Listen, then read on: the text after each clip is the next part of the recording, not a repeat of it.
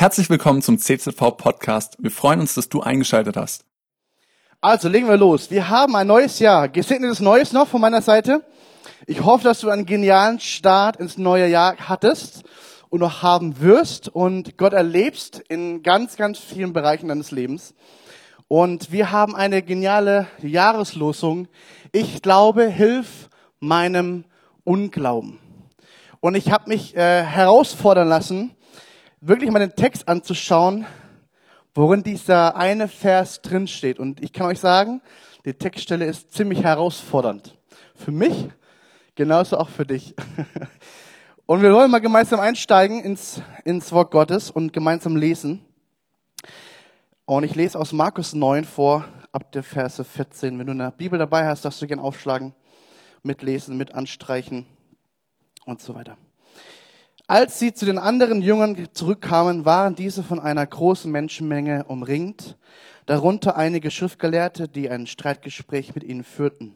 Sobald die Menge Jesus sah, geriet sie in große Erregung. Alle liefen zu ihm hin und begrüßten ihn.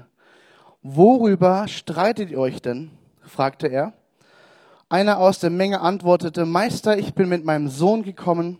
Ich wollte ihm, mit ihm zu dir, weil er einen stummen Geist hat. Wo immer dieser ihn packt, wirft er ihn zu Boden, dem Jungen tritt Schaum vor dem Mund, er knirscht mit den Zähnen und wird ganz starr. Ich habe deine Jünger gebeten, das den Geist auszutreiben, doch sie konnten es nicht. Was seid ihr nur für eine ungläubige Generation, sagte Jesus zu ihnen. Oder eigentlich, was seid ihr nur für eine ungläubige Generation? Wie lange noch soll ich bei euch sein? Wie lange noch soll ich euch ertragen? Bringt den Jungen zu mir. Man brachte ihn und so wie der Geist Jesu erblickte, riss er den Jungen hin und her, sodass dieser hinfiel und sich mit dem Schaum von dem Mund auf dem Boden wälzte. Wie lange geht das schon so mit ihm? fragte Jesus den Vater. Von klein auf. Oft hat der Geist ihn sogar ins Feuer oder ins Wasser geworfen, um ihn umzubringen. Doch wenn es dir möglich ist, etwas zu tun, dann hab Erbarmen mit uns und hilf uns. Wenn es dir möglich ist, sagst du, für den, der glaubt, ist alles möglich. Da rief der Vater des Jungen, ich glaube, hilf mir heraus aus meinem Unglauben. Als Jesus sah, dass er immer mehr Leute zusammenliefen, trat er dem bösen Geist mit Macht entgegen. Du stummer und tauber Geist, sagte er, ich befehle dir, verlass diesen Jungen sofort und geh nicht wieder hinein. Da schrie der Geist auf, riss den Jungen hin und heftig hin und her und verließ ihn. Der Junge blieb regungslos liegen, sodass die meisten dachten, er sei tot. Doch Jesus ergriff ihn bei der Hand, um ihn aufzurichten. Da stand der Junge auf. Und als Jesus ins Haus gegangen war und seine Jünger mit ihm alleine waren, fragten sie ihn, warum konnten wir denn den Geist nicht austreiben? Jesus sagte, diese Art von Dämonen kann durch nichts anderes ausgetrieben werden als nur durch Gebet. Meine Frage, erste Frage ist, lässt du dich heute herausfordern? Guckten mich alle schön an. Ja, genau. Ich habe auch gestaunt, als ich den Text gelesen habe. Und wir wollen zuallererst mal wieder rauszoomen aus dem Text und den größeren Kontext anschauen, damit wir ein bisschen verstehen, warum Jesus so reagiert, wie er gerade reagiert hat. Wenn man es nämlich nicht tut, dann kann man ja voll denken, Jesus, ey, du bist so richtig harsh mit deinen Jüngern. Warum eigentlich?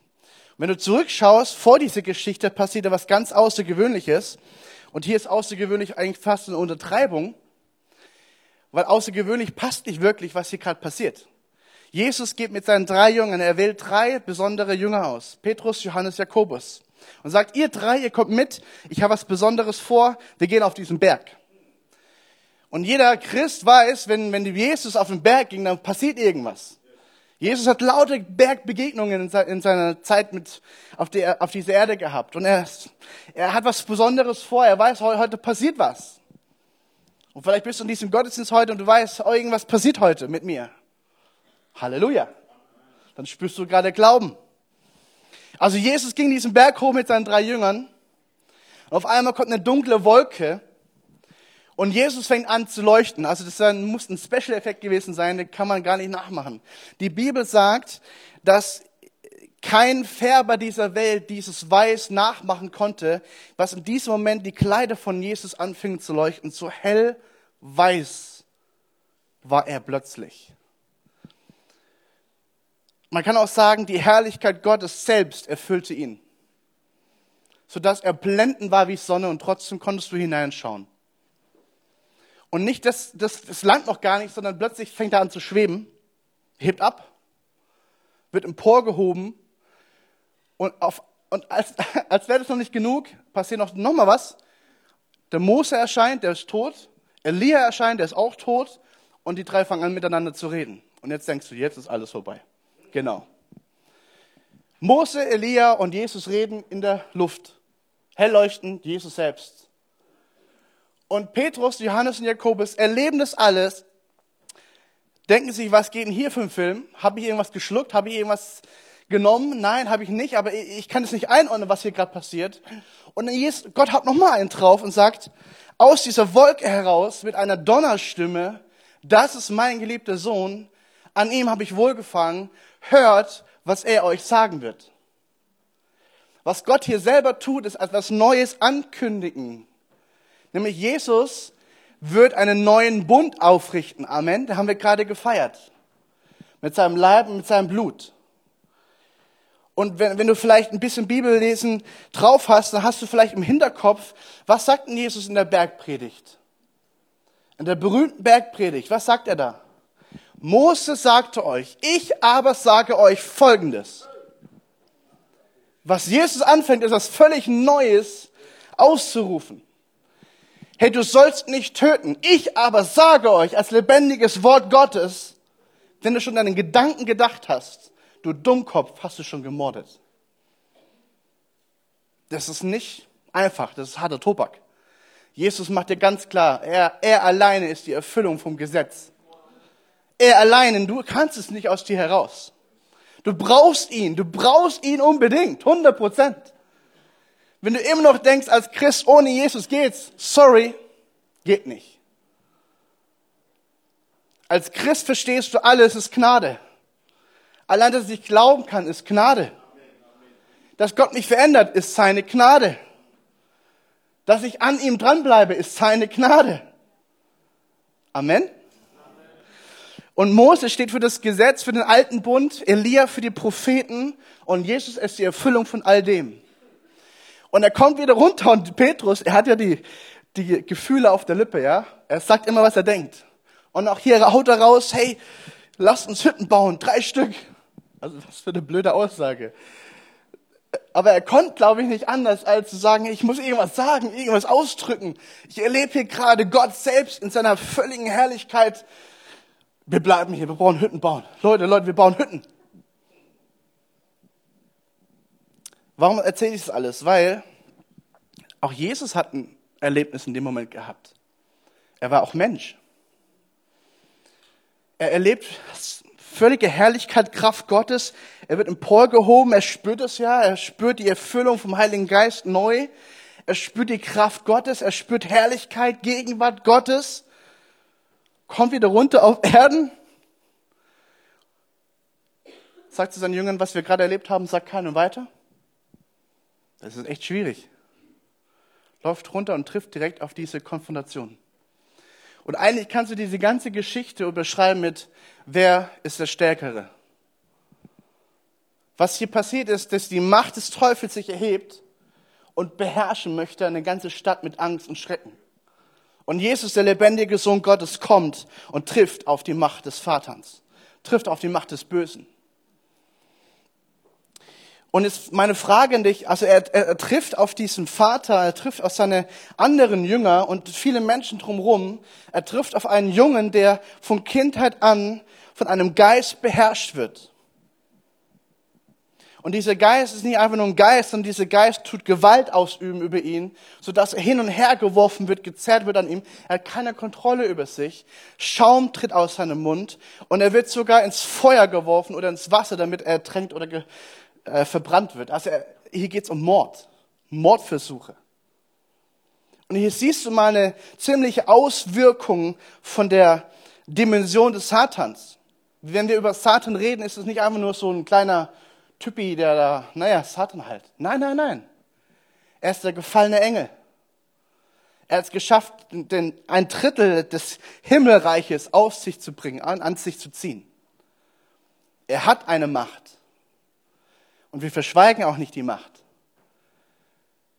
Was ich gleich sagen werde, ist ganz wichtig. Wir tun die Macht aber auch nicht größer machen, als sie ist. Ah.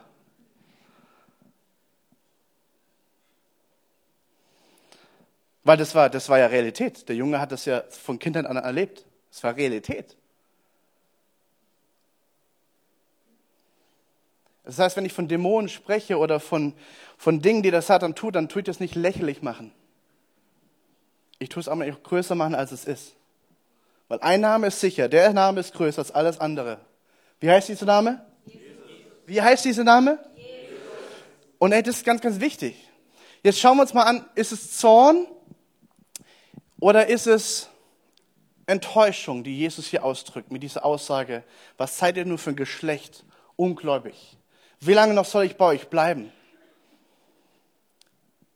Man kann ja ganz schnell denken, er ist zornig. Und eigentlich ist es nicht. Ich habe ein tolles Zitat gefunden, er heißt, es sagt hier, es ist nicht ungeduldiger Zorn, was in Jesu Worten schwingt, sondern die Klage des Heilands über die Dunkelheit des Unglaubens. Und deswegen habe ich auch das so betont, er kommt gerade aus einer Begegnung mit völliger Herrlichkeit und Kraft Gottes. Und das nächste, was passiert, er trifft auf dämonische Aktivitäten. Und er trifft auf Unglauben. Und ich glaube, dass, dass, dass, dass Jesus in diesem Moment aussagen wollte, hey, ich habe mir gewünscht, es geht schneller voran, als es gerade stattfindet. Ich habe nur meine drei Jahre. Warum passiert es immer noch, dass meine Jünger es nicht glauben können, was ich ihnen sage? Sie waren ja ständig mit Jesus unterwegs, oder? Und die Frage ist, wer wird denn hier getadelt? Sind es nur die Jünger? Weil drumherum waren ja noch Menschen, Schriftgelehrten. Hier alles wird getadelt und sagt, hey, wie lange noch muss ich euch ertragen, diese Unglauben hier um, um mich herum? Wie lange noch? Das ist eher Enttäuschung. Und jetzt schauen wir nochmal weiter zurück. Weil vielleicht denkst du ja, die Jünger, die haben halt wieder versagt, die waren halt echt nicht gut drauf. Nee, nee, nee. Mach die Jünger nicht kleiner, als sie sind. Wir alle, wir alle sind die Nullen hinter Jesus. Amen. Er ist die Eins, wir sind die Nullen. Unter uns ist kein Unterschied. Wir alle sind Nachfolger Jesu. Da passt du genauso wie du auch. Wir alle folgen Jesus Christus nach. Amen. Er ist die Nummer eins.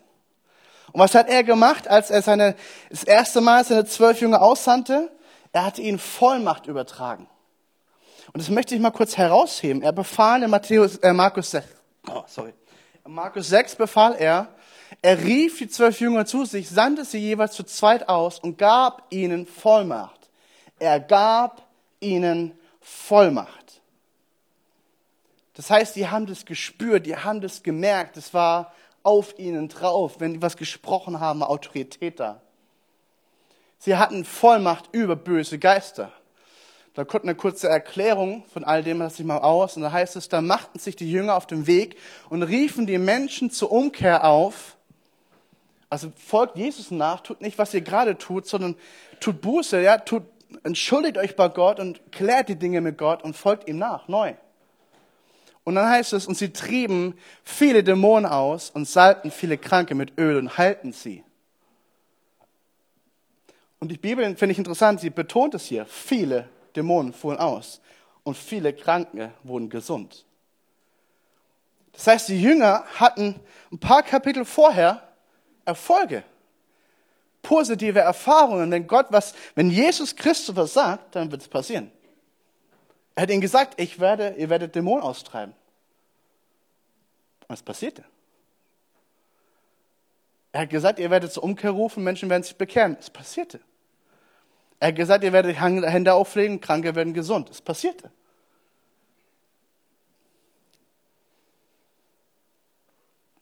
Cool, oder? Willst du es auch erleben? Oh, keiner traut sich. Okay. Also was ich hier sagen möchte ist, er gab ihnen Vollmacht über böse Geister und sie trieben viele Dämonen aus und halten viele Kranke mit Öl. Es war was völlig Normales, dass Jesus sagt, hey, es ist normal, dass ihr auf Mächte trifft. Es ist normal, dass ihr auf Krankheiten treffen werdet. Es ist völlig normal, dass mein Name größer ist als alle anderen Namen. Es ist völlig normal, wenn du Hände auflegen wirst, dass Heilung geschieht, weil ich bin das Wort Gottes und ich bestätige mein Wort. Es ist völlig normal. Und meine große Frage ist, wo ist unser Hunger, dasselbe zu erleben wie die Jünger Jesu? Weil zwischen uns und ihnen ist kein Unterschied. Wir sind genauso Nachfolger Jesu. Wir wurden genauso herausgefordert von Matthäus 6, geht hinaus und verkündigt das Evangelium. Amen. Matthäus 28, der Missionsbefehl. Lehrt sie, tauft sie. Hey, das sind unsere Aufgaben. Geht hin. Das sind wir alle drin. Alle sind mit involviert, alle sind mit angesprochen. Und ich möchte mal ganz kurz auf Matthäus 10 eingehen. Habe ich das auch vorne? Ich weiß gar nicht. Doch, ja, perfekt. Da sagt er, das ist eine Parallelstelle, da rief Jesus seine Zwölf zu sich und gab ihnen Vollmacht, böse Geister auszutreiben, alle Kranken, alle Kranken und Leidenden zu heilen. Geht und verkündigt. Also hier merkst du eine andere Aussprache. Geht und verkündigt. Das Himmelreich ist nahe, heilt Kranke, weckt Tote auf, macht Aussätzige rein. Treibt Dämonen aus. Was umsonst bekommen habt, das geht umsonst weiter. Jesus macht hier klar, es ist ein Befehl. Es ist ein Befehl, es gehört dazu. Es ist die normale Ausrüstung von ihm. Amen. Und jetzt plötzlich merkst du mal, ja, Moment mal, wenn ich mich anschaue und das anschaue, wo, da kann vielleicht ein Unterschied sein. Ja, kann sein. Aber ich möchte Hoffnung vermitteln. Ich möchte mal die nächste Folie. Ich habe überlegt, was ist eigentlich das ABC eines Jüngers? Also was ist das ABC, also was gehört zur Normalität eines Jünger Jesu? Eines Nachfolgers, eines wiedergeborenen Christen? Was zeigt uns die Bibel? Das Normale ist, dass du ausgestattet bist mit Vollmacht. Es ist völlig normal den Heiligen Geist durch dich zu wirken, weil er in dir wohnt. Amen. Die Frage ist, glauben wir daran? Glauben wir wirklich daran, dass Jesus in mir wohnt? Glauben wir wirklich daran, dass er dieselbe Kraft, die, in, die ihn von den Toten auferweckt hat, in mir selber lebt? Ich, äh, darf ich das vor, vor kurzem erzählen von uns? Ähm, wir haben letztens für, für unseren Anthony gebetet und Lise betet so und ich war so richtig müde und ich bin ja ein bisschen krank, liegte so am Boden und halb, bin schon halb Schlaf drinne und hörst so, wie, wie Lisa betet und Hände auflegt. Und das ist richtig, wir sollen Hände auflegen, wir sollen beten. Und es ist kein Tadel an Lisa, ich möchte es einfach nur als Demonstration weitergeben. Ich wach aus meinem Halbschlaf auf und höre in mir drin Befehle der Krankheit zu weichen. Es ist ein Unterschied, ob du betest oder befiehlst. Und ich sage, Herr Lisa, wir müssen befehlen. Wir haben Hände aufgelegt, im Namen Jesu befehlen wir, der Krankheit zu weichen. Amen. Fertig. Da brauchst du kein langes Schapapapa irgendwas beten. Befehl und es passiert. Ja, das ist mal so ein Hieb an uns Pfingstler. Wir sind manchmal so gepolt, ich muss erstmal lange beten, bevor ich die Vollmacht habe. Nein. Du hast die Vollmacht in Jesu Namen. Amen. Ich merke heute challenge alle, und das ist gut. Zweitens, bete für Kranke, alle Kranken und Leidenden zu heilen. Also hier ist ein Befehl Jesu drin, dass wir Hände auflegen sollen und die Dinge tun sollen, was er uns vorgeheißen hat, was er uns gesagt hat. Leg die Hände auf. Mal eine kurze Frage an alle, an alle Eltern. Ich, ich will dir Mut machen, abends und morgens für deine Kids zu beten, Hände aufzulegen. Wenn sie aus deinem Haus gehen, segne sie mit deinem besten Segen, den du hast und schick sie in den Alltag. Im Namen Jesus segne dich und alles, was passiert, ist unter der Hand Gottes. Das hat Ausmaße. Amen. Hingehend, geht und verkündigt, das Himmelreich ist nahe. Wer ist hier gemeint? Sind nur die Pastoren gemeint, die Evangelisten, die reine Bonkes unseres Landes? Jeder ist hier gemeint. Und die Bibel redet von vorbereiteten Werken, vorbereitete Momente, die Gott vorbereitet für dich in deinem Alltag, wo du gar nichts tun musst, einfach nur zu sein und weil Gott alles vorbereitet hat. Und dann sprich. Und dann sprich es aus. In dem Moment wird der Heilige Geist dir helfen. Matthäus 10, lies mal nach, da gibt's nach diesem Befehl gibt's Ermutigung vom, von Jesus selbst. Ihr werdet selbst vor Könige geführt und ihr wisst nicht, was ihr sagen wollt. Ihr wisst nicht, was ihr sagen sollt, aber in dem Moment wird der Heilige Geist euch eingeben, was ihr zu sagen habt. Warum? Weil du ein Botschafter in Christi Stadt bist. 2. Korinther 5. Amen. Das heißt, ich darf darauf vertrauen, dass Jesus mit mir ist handelt, heilt Kranke, weckt Tote auf, macht Aussätzige rein, treibt Dämonen aus. Also hier ist eine klare Demonstration Gottes, dass die Dinge passieren, die er ausgesprochen hat. Und ich glaube, dass wir uns nicht immer nur verstecken dürfen, es machen andere, die es besser sind als ich. Nein, Gott hat uns herausgefordert, du als Nachfolger Jesu, tu die Dinge, die Gott dir gesagt hat. Glaube an sein Wort. Amen. Andere Frage, warum passieren denn die Dinge nicht immer so, wie sie passieren sollten? Anderes Thema. Ich will heute demonstrieren und klar machen, egal ob es passiert oder nicht, es ist ein Befehl Jesu. Egal ob Menschen geheilt werden oder nicht, es ist ein Befehl Jesu und ich tue und bin gehorsam. Ich lege Hände auf und bete. Und wenn es bei zehn Leuten nicht funktioniert, vielleicht passiert es beim elften. Aber ich bin gehorsam und tue, was er mir sagt. Warum? Weil er mein Herr ist. Okay, hier habe ich einen Amen erwartet, aber okay. Er ist mein Herr. Er ist mein Herr. Er hat mich erkauft mit allem, was ich bin. Ich spiele nicht mit meiner Nachfolge. Entweder ganz oder gar nicht. Ich will nicht lauwarm sein. Amen. Ich will heiß sein mit Jesus zusammen. Und wenn ich kalt geworden bin, macht er mich wieder heiß. Aber ich will nicht spielen. Dafür ist Jesu Blut so kostbar. Du merkst, heute ist eine Schärfe drin. Hm, war nicht so geplant, aber okay. Jetzt gehen wir mal auf das Thema ein. Ah, richtig.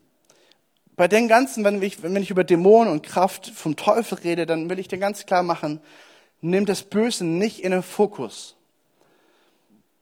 Nimm das Böse nicht in den Fokus. Also du sollst jetzt nicht aus dieser Predigt rausgehen und sagen, wo sind die nächsten Dämonen?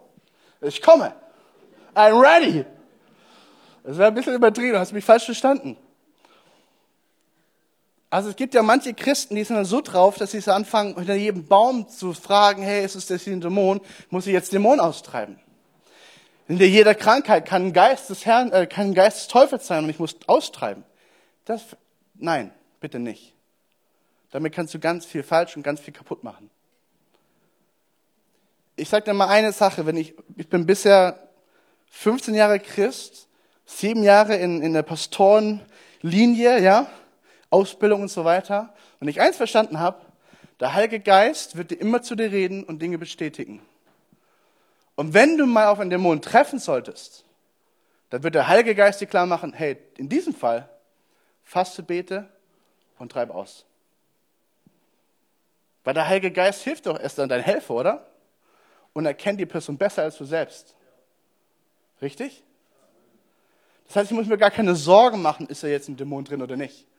Nein. Weil ich treibe ja nicht Dämonen aus, das ist Jesus selbst, der austreibt. Ich lege Hände auf. Amen. Okay, gehen wir mal rein. Was sind denn überhaupt Dämonen? Das Wort Dämon findest du aus dem griechischen Dämon und es meint Geistwesen. Also was du schon mal klar machen kannst, ist nichts Natürliches. Es ist was von göttlich, himmlisch, Geistwesen. In diesem Fall sind sie aber verderbt. Das bedeutet, sie sind aufgelehnt gegen Gott und Menschen, komplett feindlich. Da ist nichts Gutes in ihnen drin. Und interessanterweise, dass Jesus, er, wenn er auf diese Macht traf, dann hat er sie immer ausgetrieben, immer besiegt, immer klargemacht, er ist das Stärkere. Ähm, und diese gefallenen Engel, also diese Geistwesen, gefallene Engel, von Gott geschaffen, aber haben sich gegen Gott aufgelehnt und sind vom, von Gott aus oder rausgeschmissen worden aus dem Himmel, aus dem Paradies und sind jetzt auf diese Erde und versuchen, den Teufel zu dienen und versuchen, Menschen kaputt zu machen und das Böse, dieses, das, ja, wirklich das Böse groß zu machen. Ähm, interessanterweise, also finde ich wirklich interessant, ich habe gestern bisschen auf YouTube geschaut und auf einmal kommt so eine zweiminütige Werbung. Und manchmal kannst du ja weiterklicken, manchmal nicht. In diesem Fall konnte ich nicht weiterklicken. Und ich musste zwei Minuten lang zuhören, wie der Buddha von Indien gepriesen wurde und wie schön der Buddha ist. Und du hast Leute gesehen, die hingepilgert sind, gebetet haben. Und ich fand es irgendwie auch interessant zuzugucken. Und auf einmal sprach der Heilige Geist zu mir, es ist ein Gott, der angebetet wird. Oh ja, Moment mal.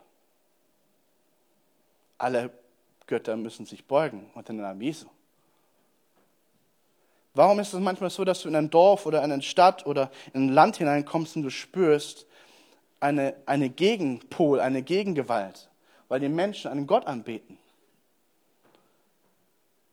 Aber die Bibel zeigt ganz klar auf, selbst wenn du Götter, Statuen in den Tempel reingestellt hast, wer, oder die Bundeslade, gibt es eine ganz gewaltige Geschichte. Die Bundeslade in demselben Raum mit einem Gott, der angebetet wurde. Und nach jeder Nacht hat sich diese Statue verneigt. Und beim dritten Mal war sie zerbrochen, weil Gott sagte, hey, ich spiele nicht mit euch. Ich zerbreche eure Statue. Ich bin der lebendige Gott. Das kannst du sagen, ist eine Geschichte. Ja, und in Jesus findest du noch viel, viel mehr. Wir haben diese Evangelisation gehabt letztes Jahr mit Manu Reiche und das, ich fand es so interessant, weil er machte kein, kein spektakuläres Ding draus. Er sagte, es ist völlig normal. Wenn ich darauf treffe, dann fange ich an zu beten und die Dinge passieren. Verstehst du? Also diese Geistwesen sind real, ihre Macht ist real und das ist ganz wichtig, aber begrenzt. Begrenzt. Und warum sind sie so aktiv? Weil sie versuchen, immer noch so sich aufzulenken gegenüber Jesu Kraft und Jesu Autorität. Und interessanterweise, es gibt keine Geschichte, wo Jesus auf sie traf und sie nicht austreiben konnte. Das heißt, wenn du eins mitnimmst aus dieser Predigt, Jesu Kraft ist größer und stärker als alles andere. Alles auf dieser Welt muss sich beugen. Die Bibel sagt sogar, dass alles geschaffen wurde zu ihm und durch ihn. Also das geht nichts mehr größer. Sie haben Erkenntnis, sie haben Kraft und sie verursachen auch körperliche Leiden, Geistkrankheiten, machen sie sich auch manchmal zunutze. Und jetzt gehe ich mal auf die Geschichte nochmal ein bisschen rein. Interessanterweise siehst du zwei Geschichten, die sind ganz ähnlich. In der einen Geschichte trifft Jesus auf einen taubstummen Mann, der einfach nur eine Krankheit hat und Jesus heilt diese Krankheit. In einer nächsten Geschichte trifft Jesus auf einen taubstummen Geist. Und er sagt, hey, du Geist, hör auf zu wirken. Wie heißt du eigentlich? Und die, die Person stellt sich vor mit, ich heiße Legion, ich bin, wir sind viele viele dämonische Menschen, viele dämonische Geister in diesen Menschen drin. Und ich finde es interessant, dass diese Dämonen anerkennen, wer Jesus ist und anfangen zu feilschen vor Gericht. Zu sagen, hey Jesus, also ich weiß, du treibst uns jetzt aus, aber können wir nicht noch irgendwie wählen, wohin wenigstens? Und sagen, hey, das sind so viele Schweine, können wir da rein? Und Jesus sagt, okay, die Schweine sind gut genug für euch, rein damit. Und die Dämonen fliehen in die Schweine rein und stürzen sich ins Meer. Spürst du die Kraft Gottes dahinter? Selbst die Dämonen zittern und fragen, was sie tun sollen. Weil sie anerkennen, wer Jesus ist. Wie viel mehr wir. Amen. Jesus ist das Wort, Fleisch gewordene Wort Gottes. Der sagt, ich wohne durch meinen Heiligen Geist in dir, bin mit dir, unterwegs im Alltag. Ich habe noch einen ganz coolen Satz, da heißt es hier, da der Teufel Gottes Teufel ist, sind auch die Dämonen Gottes Dämonen. Das heißt, es sind geschlagene Feinde. Sie, sie, sie die befinden sich noch in den Nachhutgefechten und deren begrenzte Macht im Kampf mit dem Gottesvolk die Herrliche Gottes nur im so leuchtenden hervortreten lassen. Bedeutet, sie, sie versuchen noch ähm, das Ruder umzureißen, aber die Bibel sagt ganz klar, Tod, wo ist dein Stachel, Tod, wo ist dein Sieg? Teufel, du hast verloren. Darauf stehen wir. Amen. Das ist unsere Verheißung. Und wenn es Dämonen anfangen, sich aufzumucken, sagen wir jetzt in, in Jugendsprache aus, das heißt, sich zu präsentieren, was machst du zuallererst als Christ? Im Namen Jesu hör auf, schweig. Ich will nicht hören, was du mir sagen willst. Du hast Autorität bekommen. Die Frage ist, nutzt du die Autorität im richtigen Moment? Und hier die Frage ist nicht, spürst du die Autorität? Du hast sie in Jesu Namen. Warum macht es Jesus manchmal, dass wir das nicht spüren? Weil ich glaube, dass uns herausfordern möchte zu glauben. Glaube ist immer unabhängig vom Gefühl, oder? Glaube ist eine Entscheidung. Und jetzt kommen wir mal auf diesen wichtigen Part dieser Predigt. Ähm, du siehst hier diesen Jungen, der, die Bibel sagt hier ganz klar von einer Besessenheit. Und trotzdem war er taubstumm. In diesem Fall war es so, dass dieser Dämon hat sich diese Krankheit zunutze gemacht und durch die Krankheit diesen Jungen beherrscht, und zwar von Kindheit an. Dieser Vater hat von Kindheit an erlebt dämonische Aktivitäten in seiner Familie. Dieser Vater hat von Kindheit an erlebt, was es ausmacht, wenn, ein, wenn der Teufel anfängt zu herrschen und zu brüllen wie ein Löwe. Das war seine Realität. Und für mich ist es gar kein Wunder, dass er voller Zweifel ist in diesem Moment. Oder? Wenn du von Kindern an erlebst, bis Mitte 20 dein Kind ist und du erlebst, es, dass er immer wieder ins Feuer geworfen wird und du kannst nichts dagegen tun, ist es deine Realität. Die Frage ist jetzt, auf was holst du deinen Fokus? Ich habe einen genialen Satz aufgeschrieben. Gucken, ob ich noch finde. Ah ja. Zweifel nährt sich von deiner Realität.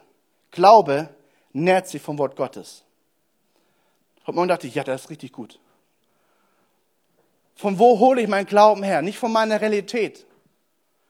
Ich hole meinen Glauben aus meinem Wort, das mir Gott gegeben hat, aus dem Wort Gottes. Amen, das ewig ist, voller Verheißungen, voller Glauben für mich. Amen.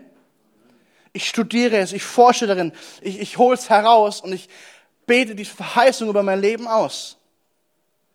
Ich nähere meinen Glauben damit. Und Wort Gottes wird meine Realität.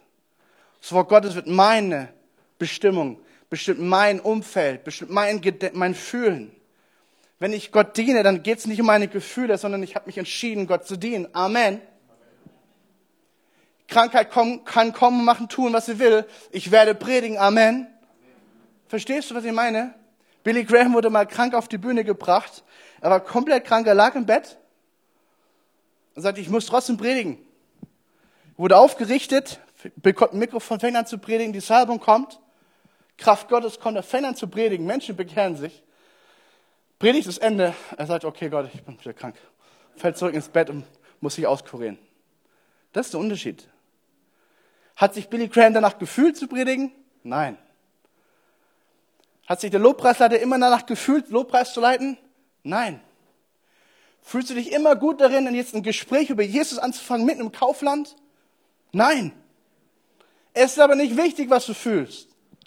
Es ist wichtig, was in dir lebt. Amen. Dieser Mann trifft auf Jesus und sagt ihm, wenn dir möglich ist, etwas zu tun, dann tu es bitte aus Barmherzigkeit heraus. Du spürst, das war, also der hatte gar keinen Glauben mehr an Jesus Christus. Null.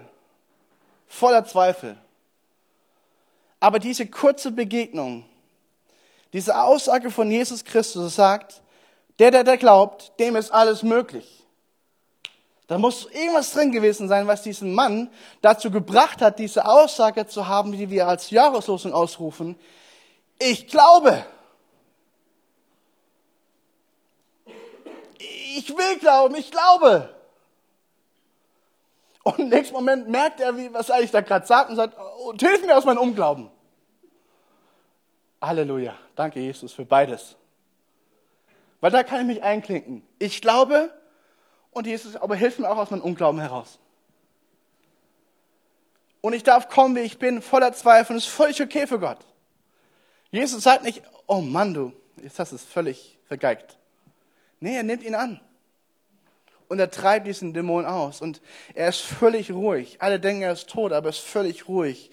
Er ist der Junge selbst. Da ist kein Dämon mehr, keine Kraft mehr.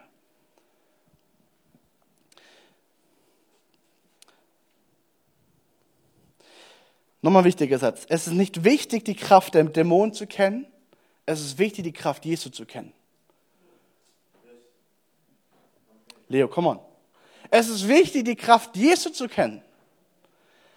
Amen. Und ich möchte nochmal mitgeben,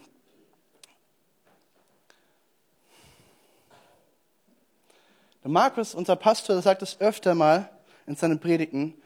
Was ist, wenn du morgens aufstehst? Was ist dein erster Gedanke an den Tag? Was ist das Erste, was du tust? Und er hat sich antrainiert, morgens die Augen aufzumachen und erstmal zu sagen, Jesus, ich danke dir für diesen genialen Tag, den du wunderbar gemacht hast. Das heißt, er entscheidet sich mit dem Ersten, was er tut, Jesus zu danken. Ich bin total herausgefordert, weil ich, bin, ich wach auf und bin erstmal tot. Ich kann doch nicht denken. Aber nächstens so fünf Minuten später, wenn der Kopf anfängt zu denken, dann kann okay, Jesus, danke für den Tag.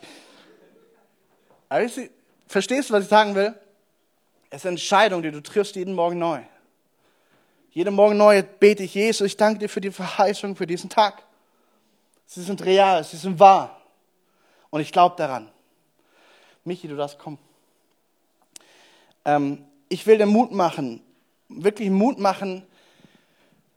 Jesus sagt, dem, der, der glaubt, ist alles möglich.